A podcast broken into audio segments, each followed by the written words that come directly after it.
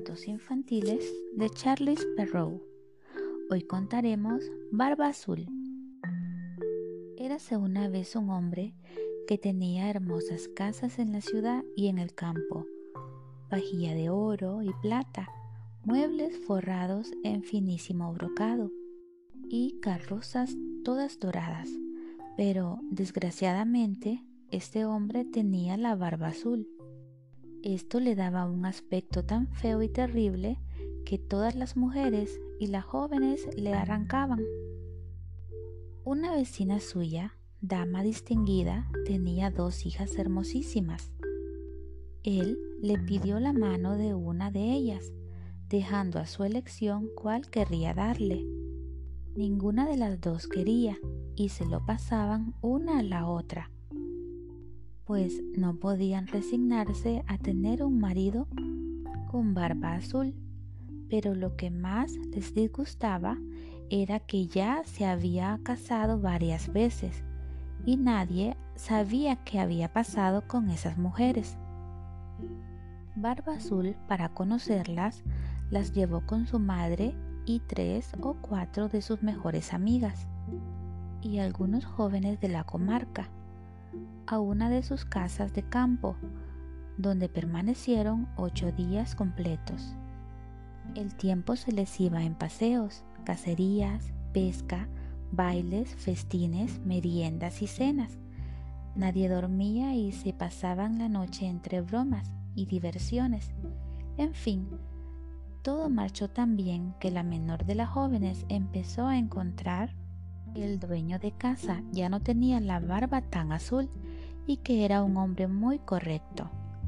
Tan pronto hubieron llegado a la ciudad, quedó arreglada la boda.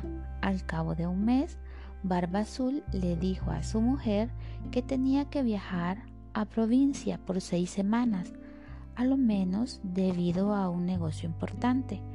Le pidió que se divirtiera en su ausencia que hiciera venir a sus buenas amigas, que las llevara al campo si lo deseaban, que se dieran gusto. He aquí, le dijo, las llaves de los dos guardamuebles. Estas son las de la vajilla de oro y plata, que no se ocupa todos los días.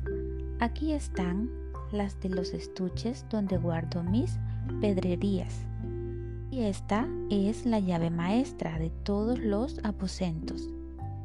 En cuanto a esta llavecita, es la del gabinete al fondo de la galería de mi apartamento.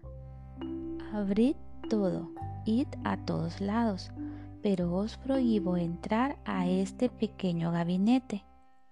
Y os lo prohíbo de tal manera que si llegáis a abrirlo, todo lo podéis esperar de mi cólera. Prometió cumplir exactamente con lo que se le acababa de ordenar. Y él, luego de abrazarla, sube a su carruaje y emprende su viaje.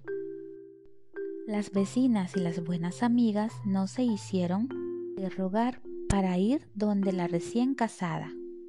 Tan impacientes estaban por ver todas las riquezas de su casa no habiéndose atrevido a venir mientras el marido estaba presente, a causa de su barba azul que les daba miedo.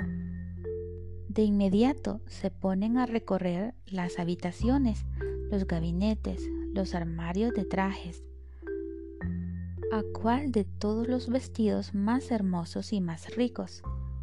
Subieron enseguida a los guardamuebles donde no se cansaban de admirar la cantidad y magnificencia de las tapicerías, de las camas, de los sofás, de los bargüeños, de los veladores, de las mesas y de los espejos donde uno se miraba de la cabeza a los pies y cuyos marcos, unos de cristal, los otros de plata, o de plata recamada en oro eran los más hermosos y magníficos que jamás se vieran. No cesaban de alabar y envidiar la felicidad de su amiga, quien sin embargo no se divertía nada al ver tantas riquezas, debido a la impaciencia que sentía por ir a abrir el gabinete del departamento de su marido.